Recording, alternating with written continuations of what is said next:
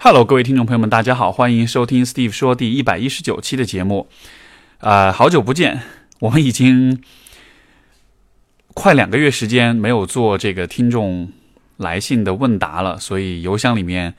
积累了好多的来信，我觉得特别不好意思啊，没有办法及时的回答各位的问题，因为我们过去的七个星期都是嘉宾的这个节目，但是呢。这种感觉其实还蛮蛮奇妙的，就是过了好长时间，又回到了独自一个人面对话筒的这个环境里，还会稍微有点小不适应、小紧张啊。所以，如果今天说话说的不是太利索，希望大家多多包涵。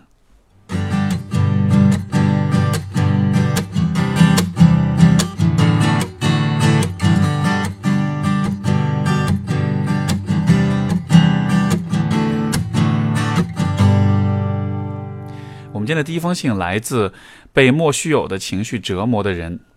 他说：“这是我第一次写求助信啊，在啊你的电台创办之初，我就是听众了，听了一些节目和知乎 Live，啊受益颇多。尤其是在处理父母关系时，我觉得你分享的一些内容平复了我很久的心结。比如母亲总是责备我，把她的生活遇到糟心事归结于我，我从小都很。”都很受委屈，甚至觉得自己是不是真的给妈妈带去了痛苦。现在我知道这不是我的问题，而是他自己的人格缺陷，他缺少的东西想从我身上找到突破口，让我去帮他实现他未实现的想法。今天想啊向你求助的不是关于我和自己父母的问题，而是我和自己情绪的斗争问题。事情是这样的，我伴侣的妈妈，后面称李妈妈吧，啊，我很喜欢她，正因为和自己亲生父母不太亲近，我就很想在自己生活中有那么一个亲近的妈妈角色。李妈妈也是个温柔知礼的女性，我们关系也不错。但是李妈妈经人介绍找了一个伴侣，这个男人在为人处事上很不成熟，甚至起初干涉李妈妈与她的老朋友来往，也不理李妈妈的儿子和我。啊，因为这个男人在外地，李妈妈几乎不回家了。李妈妈即使。回家待一两天，这个男人也会着急跑过来将她接走。我心里很难过。在我看来，李妈妈是个很善良的人，又是自己恋人的妈妈。每次看到那个男的，我就会气愤不已。每次看到李妈妈似乎一点也不会为自己争取什么，我也很无奈。啊，因为李妈妈和那个人也生气吵架，跑回来家过，但是没两天，经不住那个男人的纠缠，又跟着走了。我觉得自己心理状态很奇怪，我感觉好像一个坏人要抢走我的亲人，每次内心很受伤。但是鉴于我和李妈妈并没有什么亲缘关系，我无法说些什么。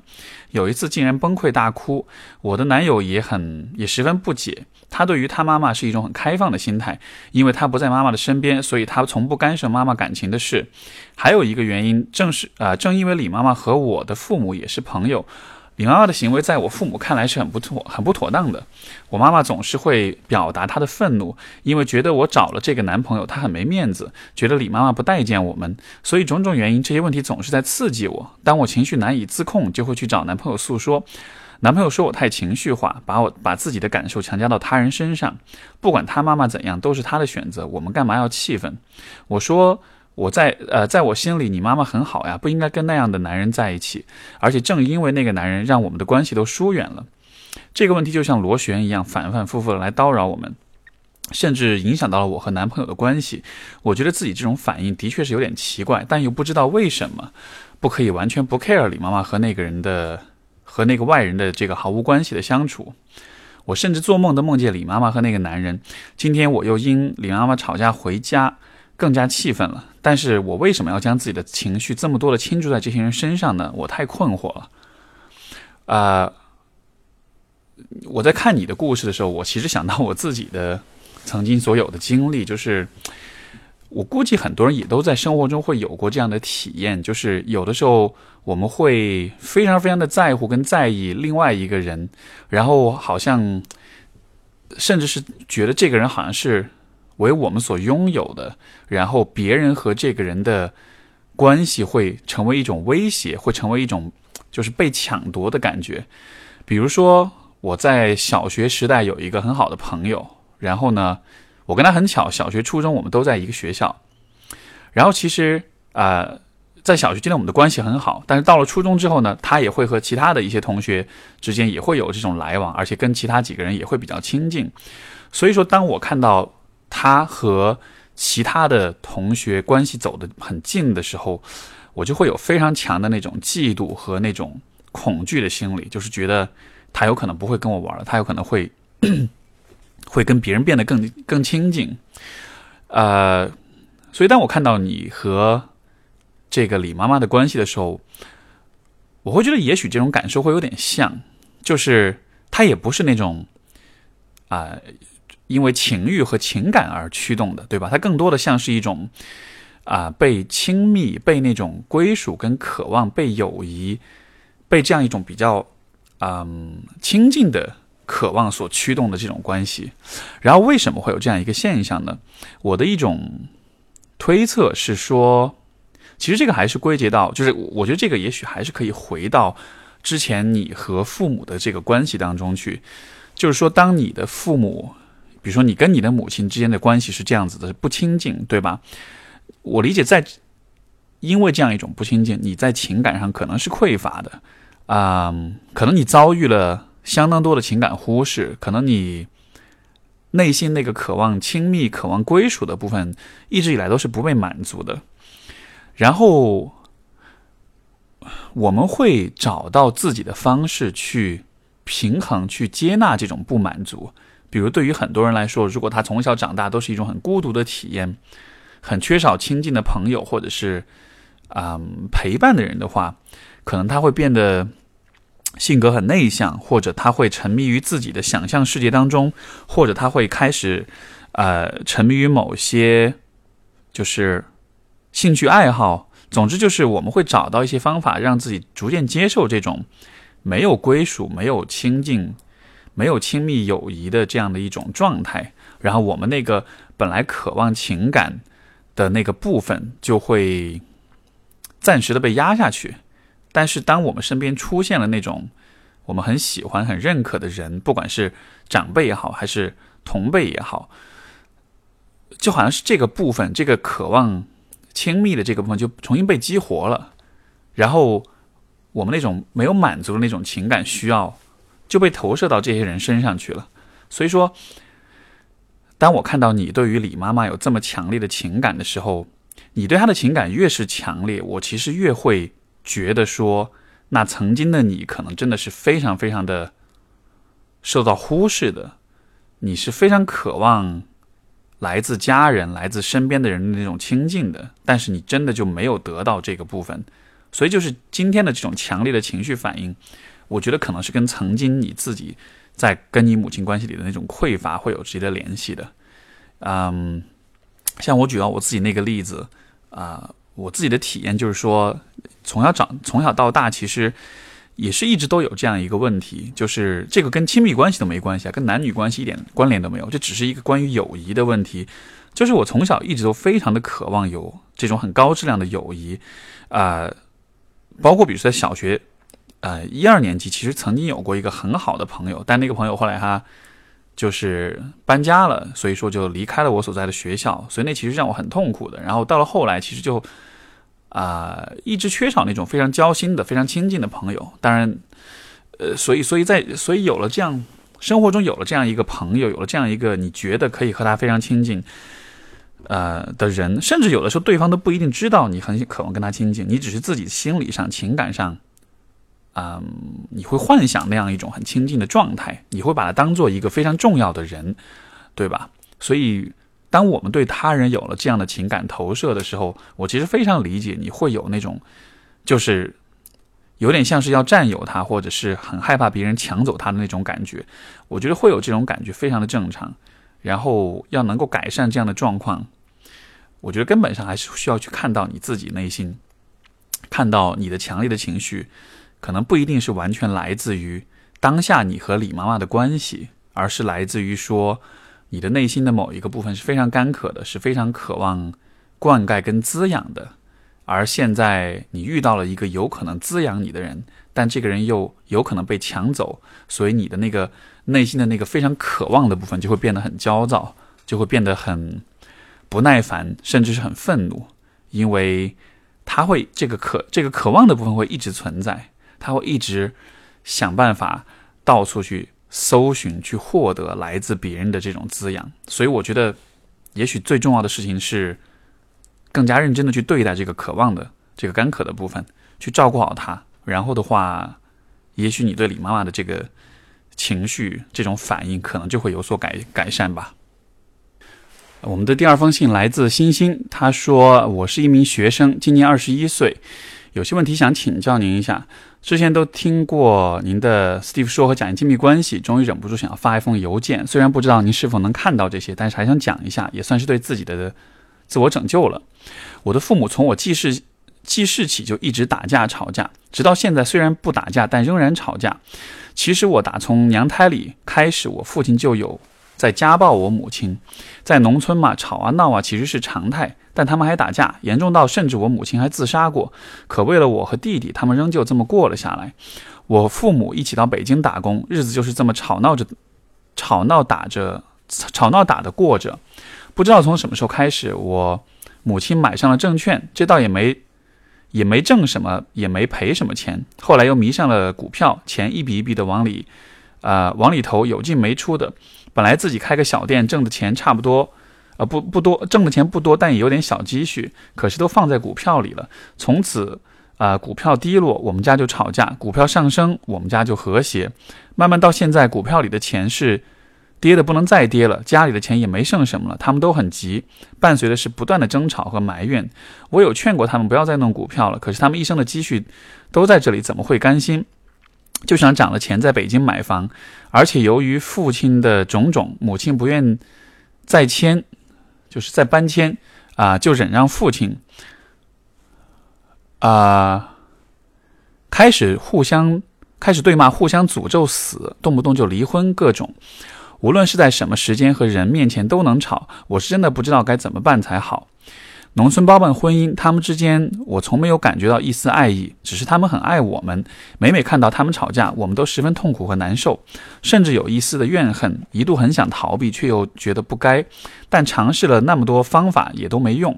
我想向您求救，有没有什么办法可以帮到他们，帮到我？我能感觉到我的性情特别冷淡，无论是多么好的朋友，都称不上特别亲密。我很不喜欢跟别人过分接触，会有一点恶心男性，刻意避免跟男性的任何不必要接触。但有时我也想，啊，去交一些男性朋友。可是真的到了那个时候就不是这样了，想又不敢。啊，我怀疑自己有一点小问题。对于父母之间的关系修复和我自身的问题，希望你能给一些建议。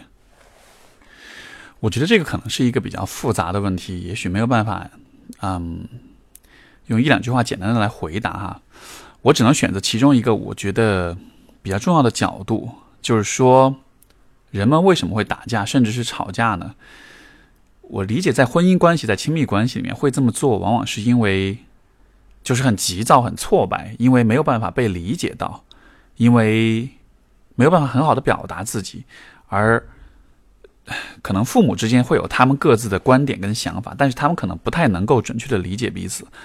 啊，包括各自都有自己的一些意图和一些想法，所以说，你想当两个人在一起相处的时候，我没法感觉到被对方所理解，我们没法形成有效的合作的时候，我们就会一直冲冲突跟争吵。就换句话说，冲突、争吵，包括打架，其实都像是两个人在试图去调和这个关系，让这个关系当中更多一些合作。只是说呢，建立这种。合作的方法有很多，而打架跟吵架是一种比较接近本能、比较容易，但同时效果非常不好的一种方式。因为也许效果更好的方式是坐下来好好谈、好好沟通，对吧？或者是呃比较这个有有有条理的、有节制的去表达自己，包括去聆听对方。就这样的方法，也许是更加的。啊，妥当，包括效果也会更好的。但我想，可能因为这样那样的原因，包括可能，也许你父母他们所处那个环境，他们受到的教育，就是可能他们也是有他们的局限性，所以没有办法很好的去表达自己。在这样的情况之下，就会有一种两个人可能都会有那种我一直在表达我自己，但是对方就是理解不了，而且他们可能也知道自己没有表达的很清楚，所以就是好几重不同的。挫败跟这种失望叠加在一起，可能这个关系就会越来越糟糕。所以，我不确定你是否能够帮到你的父母，因为这是一个这么多年以来所积累形成的这样一个关系啊。但我觉得有一件事情你是可以为你自己去做，包括也可以为你的未来的你自己的家庭和你的后代去做的一件事情，是什么呢？就是你看你的父母，他们其实非常不擅长表达他们自己。当他们需要表达强烈情绪的时候，只能通过吵架跟打架，对吧？但是这并不是唯一的表达强烈情绪的方式。我的理解是，强烈的情绪也是可以通过有节制的、清晰的、有序的方式表达出来。这样子的话，你被别人理解到的那个概率是更大的。所以，我觉得你能做的一件事情，是从你自己开始，去尽可能的。训练自己，学会表达你自己，啊，包括你在写这样一封信的时候，我觉得这样的写作是非常好的一种方式。当你在写的时候，其实你也是在梳理你自己的问题，对吧？你也是在观察你自己的感受，在描述你自己内心的活动。我觉得多做这样的事情，去写也好，去和别人分享你的故事也好，不断的做这样的。反思这样的内省跟表达，你对自己的情绪和想法的那种理解和精确表达的能力就可以提升。这样子的话，在未来你和不管是伴侣还是亲友相处的时候，你就能够感到更多的被，就是你就能更，你就更容易被别人所理解。而这样子的话呢，你所感受到那种挫败感就会更少，你和别人产生冲突、打架、吵架的概率也会更少。我觉得这是。啊，一个非常直接，而且非常就是会有带会带来实用的效果的这样一种方式。当你说到你对父母的关系感到痛苦、感到难受、感到怨恨，呃，一度想逃又觉得不该做，想了很多办法又没有什么用。我觉得这些情绪本身都是非常重要的，也是非常值得去被你所看到的。所以，如果可能的话，我觉得你可以把你的经历、把你的故事更多的展开去写、去讲。然后让自己对让你对自己的那个情绪，因为人的情绪是非常复杂的，对吧？在这样你的这样一个故事当中，是有很多层的角度，而且很多情绪是很冲突、是很矛盾的。去尽可能的细化、清晰的看到这种复杂性，然后啊，训练自己多去尝试去表达出来。能做到这一点的话。我觉得你就已经会比你父母好很多了，因为显然他们是非常不善于做这件事情的，而他们的关系的冲突，所有后面这些的痛苦，我觉得都和这一点有关系。所以这是一个我认为很重要的角度。啊，我们今天的第三封信来自叫一粒尘埃，他说。Steve 老师你好，我是一名即将面对高四的男生，一直默默的听您的节目，觉得非常有意思。这也是第一次尝试写信，不知道能不能被看到。遇上遇到心理上的一些困惑，非常希望能得到一些帮助。这个暑假里在审视，哦，这是八月份发的信了哈，这个信堆的比较久，所以抱歉。这个暑假里在审视自己许多年来。的轨迹，发现好多问题，并且这些问题还在延续，感到自己非常敏感，而且不仅是对他人的行为非常敏感，即使他人什么也没有做、没有说，也会担心是不是自己表现的不够好，所以更像是经常性的处在自我怀疑的想法里，在潜意识里就觉得自己不被接纳和认可。或许正是因为这样的心理，还有许多的表现，总有一种啊，他人的情绪要由我来负责这样一种不自觉的压力。很多行为都是在取悦他人，担心自己过于无趣，即使以贬低自己的方式来让人开心，啊，自己的人际交往边界意识非常的模糊，对于一些渴望。对于一些人渴望极端的亲密，最后却经常落得一个关系的僵局，总是将他人的情绪变化归因到自己的身上。对于向他人主动开口说话感到异常的恐惧和困难，不知是不是社交恐惧症。尤其是多人的场合，他人先开口，自己处在回应的位置上时，则相对会好很多，轻松很多。对于微信聊天，不知是不是啊？不知道啊？是因为。不能直接看到对方反馈的原因。如果发消息而对方没有回复，就会不可抑制的感到焦虑，呃，还有空落落的感觉，和对方是不是单纯不愿意理我啊，自己被抛弃了，让人十分不安的想法。似乎一直以来多少都有些这样，但是最近似乎加重，并且前所未有的明显察觉到这些。不清楚为什么会这样，只是觉得和童年一些经历有关。小时候父母离异，自己跟随爷爷居住，然而他一直是啊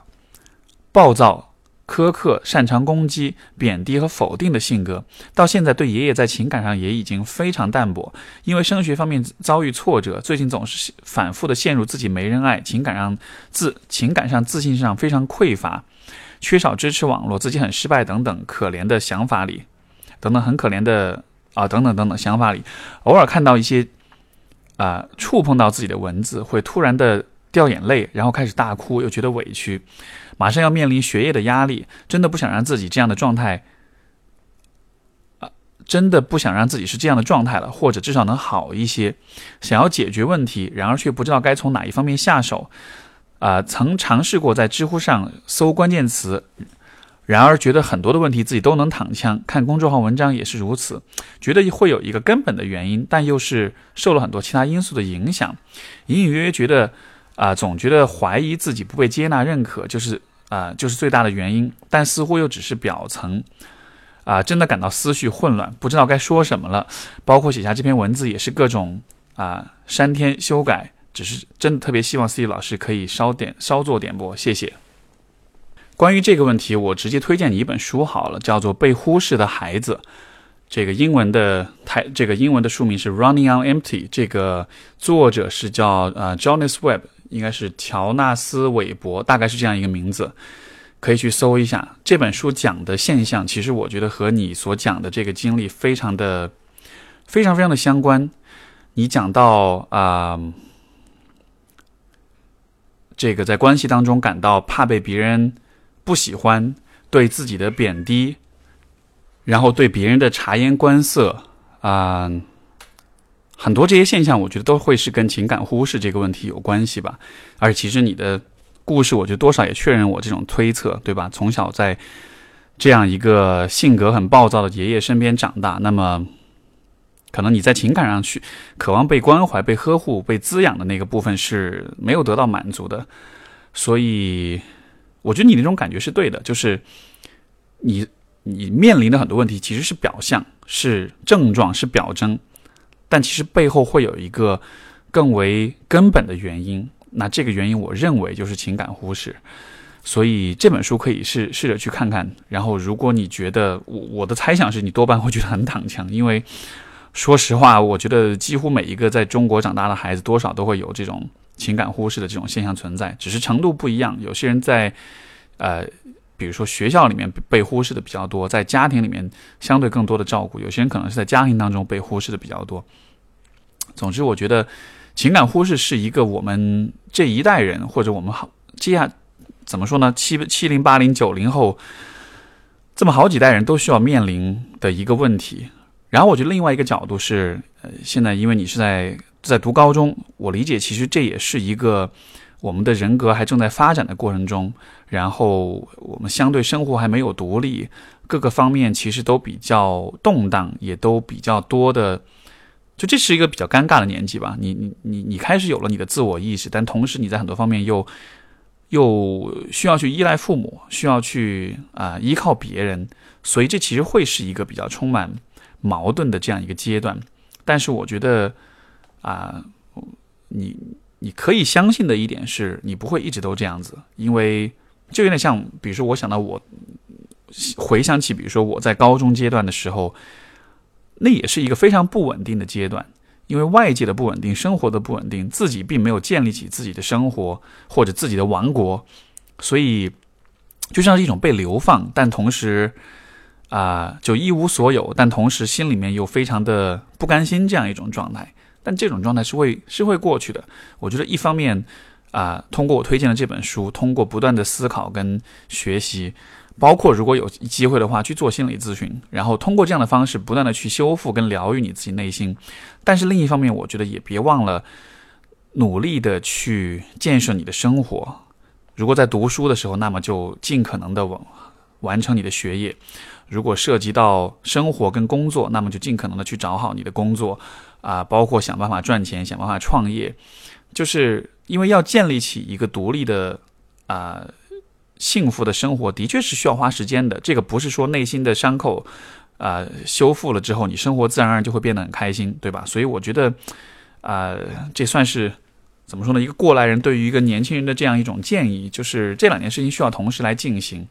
然后，呃，情感被忽视留下的这种伤痕，它可以在一定程度上被修复，可以被你所接纳。但与此同时，如果你自己变成一个更强的人、更独立的人的话，你的承受能力也会增加。而那个时候，你再来看你被忽视这件事情，它还是会让你难受，让你感到疼痛，但是可能程度就不会有这么强烈。所以，我觉得，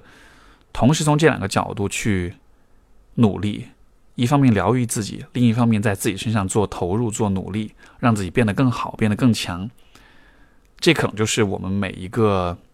不断前进的人可以选择的道路吧。我们今天的第三封信来自西西，他说：“思雨老师你好，很喜欢你的节目，虽然听节目不久，不过感觉像挖到宝藏一样，很喜欢。下面说说我的烦恼和困惑。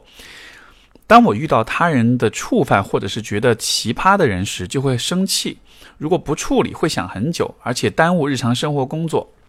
为了避免这样，我有两种方法。第一种，我会事后平静下来，分析对方为什么这么做的心理，想着也许事情想明白了就不生气了。可是并没有。虽然我知道他这么做的种种理由，可是我就是生气，一点也做不到所谓的宽容。心里好像反复在说一句话：为什么这样对我？但是我记得这个方法应该有用啊，好像一些书里啊讲过，是哪里出问题了呢？第二种，这个方法很管用，就是找。可以和你站在同一战线上的朋友吐槽，但是我并不喜欢这种方式，会给人感觉自己情绪太负面，而且有点斤斤计较。不过总忍不住，这种方式真的好吗？偷说一下，有时候生气真的好想打人、摔东西，不过打人又打不过，摔东西事后又会后悔。之前摔过，感觉很爽，不过当我看到他人生气也摔东西时，特别反感，感觉神经，啊，感觉特别神经和病态。发誓自己不这样，啊。哭笑不得了，真不知道该呃自己怎么了。生活中是一个心思比较细腻的女生，有时候会因为一些小事纠结很久。我心里知道这样不值得，生活中有啊更多美好的事情值得花费精力。可是我却把精力花费在这样的小事中，感觉是不是自己太钻牛角尖了，或者是强迫症，或者有点抑郁呢？请问我该怎么办？怎么有效的释放自己的负面情绪？呃，我觉得其实你可以做的事情是。比如说，如果你在幻想你想要打人的话，你就花时间好好去想你想要怎么去打这个人。但是我的意思，我我这样说不是要鼓励你真的去这么去做，然后我也不是倡导或者认同暴力的。但是这样子做的意义是在于什么呢？就是摔东西和打人这样的想法，它背后代表的其实是你的愤怒，是你很强烈的情绪。但是你要知道，情绪这个东西是。就情绪，它是一个其实比相对来说比较低级的反应，就是在进化上来说，呃，我们是先有了情绪，然后才有了理性思考，而且理性思考是晚于情绪很久很久才出现的。所以说，情绪对于我们来说是个比较复杂、比较难以捉摸的东西。我们的这个理性的分析的思考的部分，其实是需要花相当多的时间来理解、来搞清楚自己的情绪到底是什么。所以你看，嗯，当情绪出来的时候，你去分析别人也好，还是你去找人和你吐槽也好，当你在这么做的时候，你都并没有直接的关注到你自己的情绪。而情绪这个东西，它的特性就是，你需要去直接的直面它，去关注它，去正面的去处理它。如果你不对你的情绪进行任何处理，它就像是一团乱麻那样。存在在那里，它不会凭空消失。它唯一可能化解的方式是你正面的去面对它，去理解它，去看清楚它到底在告诉你什么。所以，另外一点就是，你可以相信的一点就是，这个世界上不是只有你才会有这种打人、摔东西的幻想。反过来，我会我会说，这个世界上没有任何，应该是没有任何一个人是从来没有想象过去。攻击去伤害别人的，每一个人肯定都会有过。像我自己，我自己练练拳也好，或者是我经常爱玩这种射击类的游戏也好，说实话，时不时的都会有这样的这种幻想。当然不是说我经常都会很愤怒，但就是就是人的想想象人的大脑有的时候真的就是挺脱线的，或者说是挺天马行空的。你你你不知道你会想象些什么东西啊，尤其是在愤怒的时候，我觉得这样的想法就会更多。所以这就是我们传说中的每一个人的那个阴暗面，对吧？其实我觉得这不是阴暗面，这只是我们的情绪反应而已。而我觉得当你面对你自己的这一个部分的时候，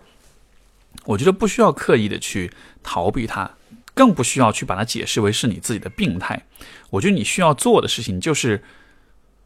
钻进去，钻到这种想法、这种感受里去。如果你是想象着，因为你看你会去想象打人什么的，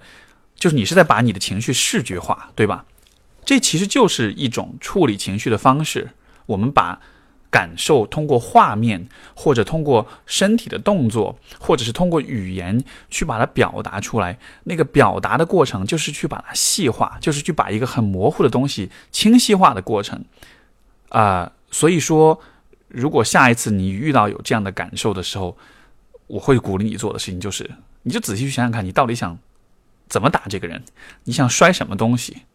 甚至你可以想想看，你打了这个人之后。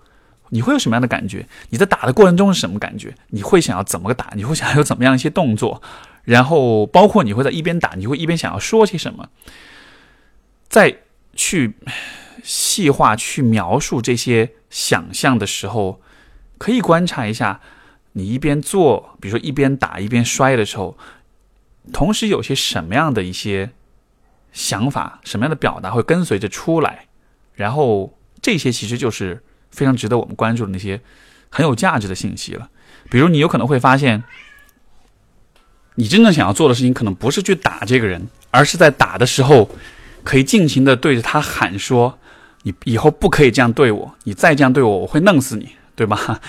所以你就会知道说：“哦，其实我真正想要做的不是要打这个人，而是因为这个人每一次用这样的方式对我的时候，这真的让我非常不开心。”当你能够把这些重要的信息从那个很暴力的、很攻击性的那种情绪当中给提炼出来的时候，那么下一次在生活里面你就知道该怎么办了，对吧？下一次当别人对你做这样一些事情的时候，你就会知道说，此刻我很想揍这个人，但是我真正想做的不是揍他，而是告诉他你以后不要这样对我。那你看，你自然就自自然就知道说，在现实生活中你应该对这个人说些什么。我们的下封信来自啊，Summer Rain，他说：“啊，你好，我是播客的忠实听众。最近在听第一百期节目的时候，听到你提过这样一个观点：如果愤怒无法引起对方的关注，这样的关系也没有太多意义。由此，我突然想到最近生活里发生的一件事情。事情是这样：我有一对情侣朋友 A 和 B，有一次 A 在加班，于是 B 便帮 A 买了宵夜。”啊，A 由于当时其实不太想吃东西，于是对 B 说了一句类似于“谢谢你帮我买东西，不过我现在不太想吃东西，而且晚上吃太多容易长胖”的话。当时 B 听到后反应非常生气，A 当时问了一句“为什么突然这样生气”，然后 B 彻底暴走，狠狠丢下一句话：“你自己思考。”A 听到这句话后，感觉有点委屈和莫名其妙，丢下一句“你还 OK 吗？”之后双方陷入冷战模式。最开始的时候，我的个人立场是偏向 A 的，因为感觉 A 拒绝的态度比较温和。而且如果当时我是 B 的话，可能的回应是“那要不我把吃的东西放冰箱，你明天再吃”之类的。所以我会认为 B 有点无理取闹的感觉。但是在听到 Steve 老师的观点后，我真的立场有点动摇，也会重新思考当时 A 好像啊没有很好的关注到 B 的愤怒。然而，平心而论，如果换我去当 A 时，在面对你自己思考这种责问时，我自己暂时也想不出什么比较好的回应方式去安抚对方的情绪。所以，想请教一下 Steve 老师，你如何看待之前 A 和 B 的互动，以及如果你是当时的 A，你会如何回应 B 的愤怒？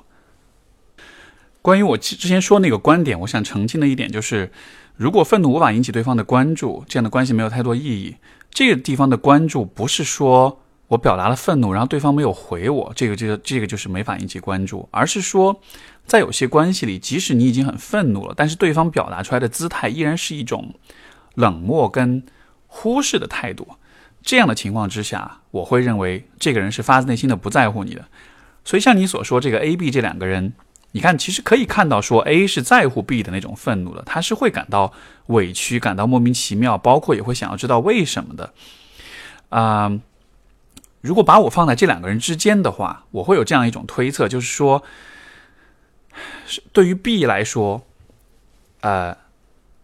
他自己的愤怒，他自己的生气，肯定是有一些很复杂的原因在里面。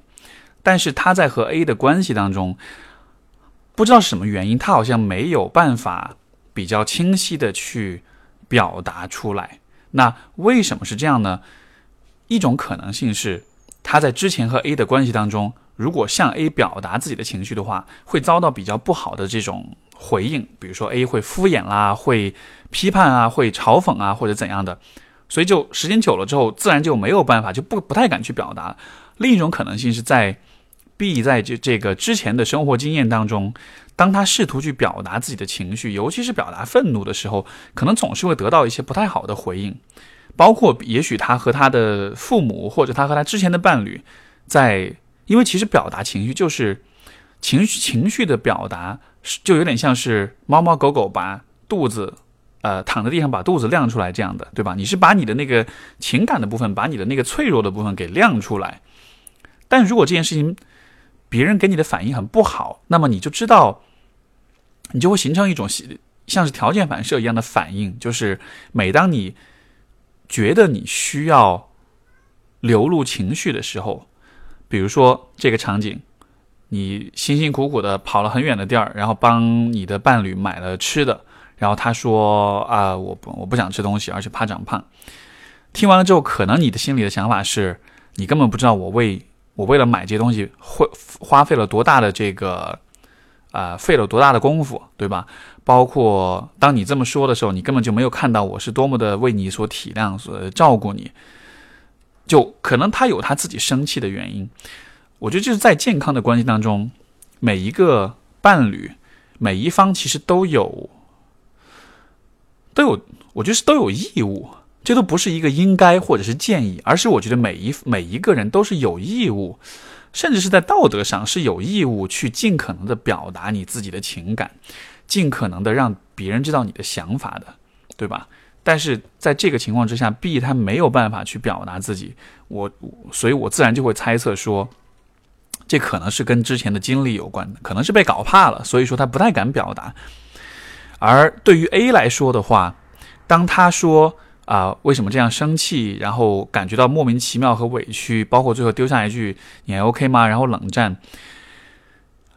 我也非常能理解这样一种反应，因为每一个人，当我们看到别人的那种愤怒和那种攻击性的时候，其实都会有点被吓到，对吧？呃，我我曾经在和我自己伴侣的这个冲突当中，他非常生气的时候，我的第一反应就是不说话，然后我我们也会进入冷战的模式。所以我觉得，当 A 感到了这种无端的不理解的愤怒之后，他会想要往后退，他会想要逃跑，我觉得也是非常能理解的。所以说白了，A 和 B 双方的反应。我相信，如果去花，我们如果就从旁观者的角度，如果花时间去了解两个人的想法也好，背后的经历也好，最终你会发现，其实我们都能够明白，也都能够理解。而这也就是我觉得亲密关系当中非常重要的一个挑战，就是每一个人都是带着自己的各种习惯、各种喜好进入一段亲密关系的，而两个人的关系的建立，两个人的磨合，其实就是要我们各自去克服自己。曾经所有的那种习惯，因为你面前的这个人和过去你面对过的人肯定百分之百是不一样的，肯定都有独特之处，所以你其实需要为了和他好好相处而发展出一套新的、独特的、非常针对、非常适合你们关系的这样一套相处模式来。比如说，曾经。我是一个不太表达自己内心感受的人，而当现在我和我的伴侣在一起之后，他非常的需要知道我内心的感受，所以我需要刻意的培养自己，更多的去表达自己。而可能，比如说对于他来说，他可能非常不擅长的是，啊。在他自己情绪很起伏、很激动的时候，能够反过来有心思来问我是怎么去想的。而对于我来说，我其实非常渴望在冲突矛盾当中，自己的想法是可以被听见的。所以他可能也需要在这个方面有意识的去去改变自己的习惯，来配合我。就是这是一个双方都往中间一起去靠近、去努力的过程。因为如果你如果两个人不去做这种啊刻意的努力的话，我们就都比较容易停留在自己的熟悉的那个模式当中，而那个熟悉的模式就是我们的舒适区，就是这个舒适区不见得真的是很舒服，但它很熟悉，因为我们过去都是这么跟彼此相处的，对吧？所以我觉得这是一个需要两个人共同去尝试、共同去磨合的这样一个过程。如果我是 A，我看到了 B 莫名其妙的说话，呃，莫名其妙的生气，我可能会更比平时更为用力的去了解、去询问，对吧？我看到你不开心，我真的很不希望你生气。我知道你可能，也许你当下不太愿意去讲，但是其实我也知道你是需要讲出来的，因为我毕竟是和你最亲近的人，所以说，我理解对于你来说。你的情绪、你的愤怒被我所理解，被我准确的理解是很重要的。我也真的很想做到这点，所以不论你有什么担忧，不论你有什么恐惧或者不安，能不能和我一起努力一下？你尽可能跟我坦诚的讲出来，然后我尽我最大努力去好好的理解、去聆听你，就是在让对方知道他是安全的，他是可以表达的，然后鼓励他去表达。然后充分的考虑到他不能表达，不是因为针对你，而是因为他自己有他自己的难处，啊，所以这可能是我作为 A 的话，我可能会是以这样的方式去回应。呃，下一封信来自敏敏木，他说斯蒂老师又来请教疑难了。”呃，这是一件困扰了我好几年的事情，一直没办法走出来。在大学一年级时，我谈了一个男友，原本非常保守的我，在他的主动之下和他发生了关系。当时的我其实不太希望啊发生这些，却没能清醒的拒绝。后来十分后悔，因为原本就是只是想和他谈恋爱，并没有想长久。后来也重新交过男友，啊，有过性生活和良好的恋爱关系，但是我的自责和羞耻感却一直停留在了那段前男友的关系中，想要逃脱开、放开，却一直走不出来。我总觉得自己不再是那个。那样纯白的花朵，也常告诉自己，这个时代婚前性行为已经很正常了。可是，在很多时候，还是会被当年的阴影笼罩。我该如何走出这样的自责呢？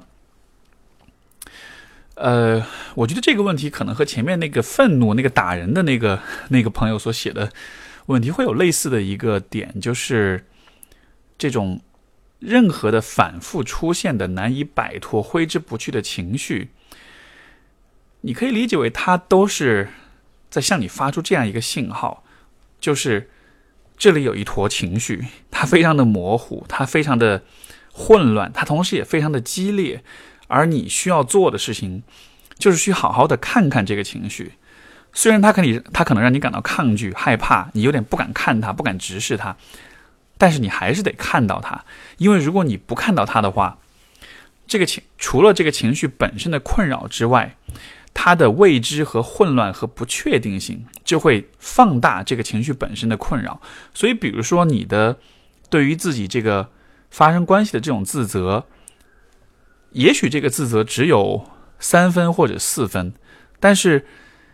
可能你到今天为止都没有好好的把曾经的选择、把自己的想法、把自己对于性、对于自己的羞耻，嗯，包括就是对于这个。呃，婚前性行为这样一些事情的这种想法都没有梳理清楚，就是这个问题，因为你的羞耻感，它就一直成了一个每一次你就它就一直成了一个你没法深入想的问题，对吧？每一次想到之后感到强烈的羞耻，然后立刻就弹回来，就不敢想了。下一次想的时候又想到又感到羞耻，然后又弹回来，这样子的话就会形成一个循环，所以你就会一直走不出来。所以我觉得真正要走出来的话。你真的得跳到里面去，你真的得直面这个部分。你能够做的，我觉得最呃最有效的一件事情，就是把这件事情当时的经历、你的想法、你的感受，所有发生的这一切，包括后来这件事情是如何一点一点的影响你的，像是写日记或者是写个人传记那样的方式去把它写出来。这个写作的过程就会是一个，嗯。有点像是逼着自己去想的这样一个过程，而且因为要写出来，所以你需要把事情想得很清楚，对吧？如果你脑子里一片模糊，你是没法写的很、很、很有逻辑的把它表述出来的。所以当你在写的时候，这个过程也可以帮助你暂时的去克服那种羞耻跟逃避的感觉，然后啊，能够把实际的这个经历给描述出来。当你做到这一些之后，你就会发现，其实那种困惑呀、羞耻啊、那种焦虑的感觉就会有所降低。当然，它肯定不可能完全的消失，你还是会为这件事情感到困扰。但是在清晰的表述和回顾了你的经历之后，这些痛苦的感觉就会变得相对能够掌控。这是我觉得你能够达到的比较理想的一种状态。啊，我们今天最后一封信来自大萌。他说：“C 老师好，大四开始一直听您节目，到现在毕业有一年了。期间让我重新开始学着认可、接纳自己。三个月前换了工作来了上海，但是每当换一个新环境，总会有人际关系的困扰。朋友说我总是沉浸在自己的小世界里，如果没有人主动和我说话，我可以一天都不说话，即使说话也非常拘谨，生怕得罪了别人。”而且我现我发现，在和同事搭伴吃饭或者闲谈时，如果话题不是很感兴趣，就会走神。有时候觉得这样很没有礼貌，但是又控制不住自己。熟人对我了解了之后，觉得这不是太大的问题，但是陌生人就会觉得我有点高冷，难以相处。但是真的不是啊。其实熟悉了之后，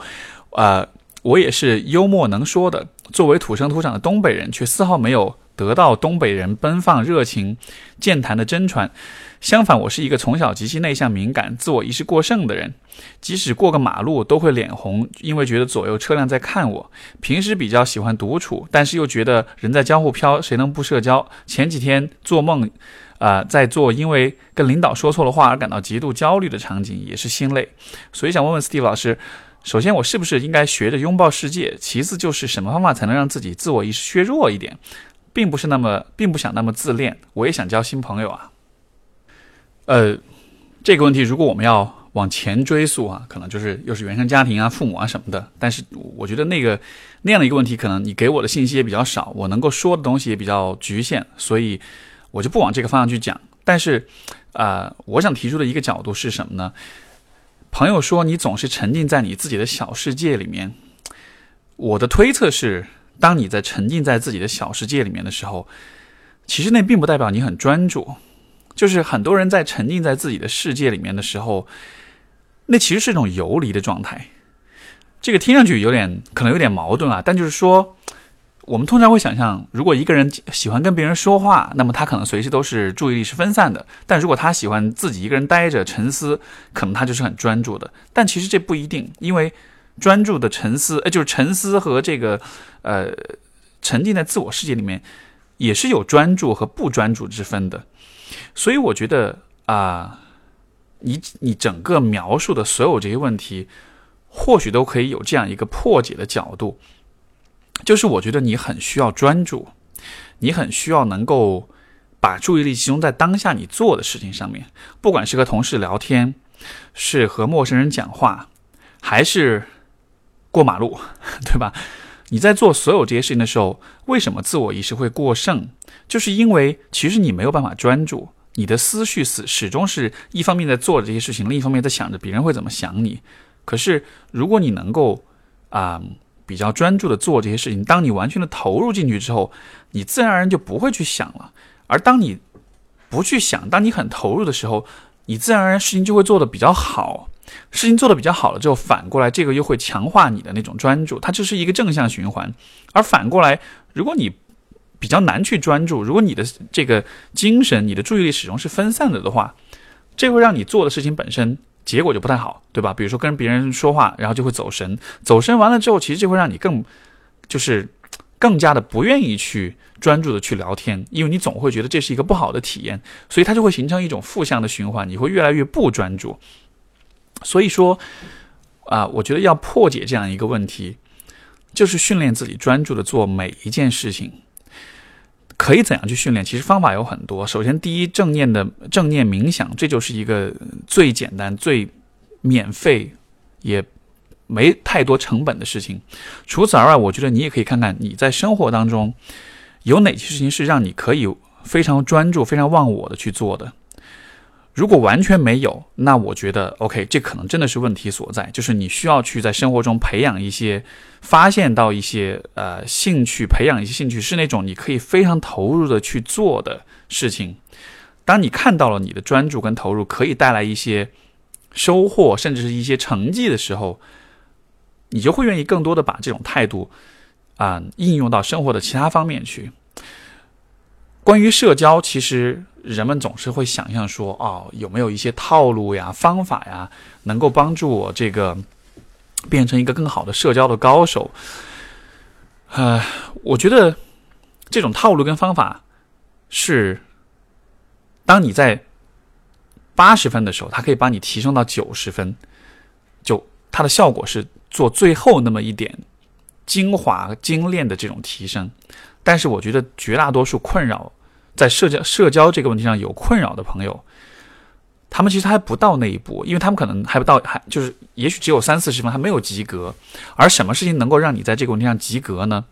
就是你能够学会非常专注跟认真的听对方到底在说些什么。因为很多时候，很多人跟我讲，我不知道怎么跟人聊天。其实这个问题非常简单，你不知道怎么跟人聊天，是因为你没法专注的听别人在说什么，因为你在。跟别人对话的时候，你总是在担心的是你下一句话要说什么，但是这种担心会让你没有办法听清楚对方到底说了什么。可实际上，如果你有听清楚对方在说什么的话，你自然就会知道接下去要说什么，因为你而且你的回应就总是能够很准确的回应到对方之前表达的东西，这样子就会形成一个非常有效的、非常投入的沟通，对吧？所以说，跟人交谈、讲话的时候。你可以训练自己，就专注的听别人在说什么，甚至说你自己都可以不用讲太多话，你就认真听就好了。你听的多了之后，你自然就知道应该说些什么。所以这就是啊，我们今天的节目。那么感谢各位的收听，我们就下期节目再见，拜拜。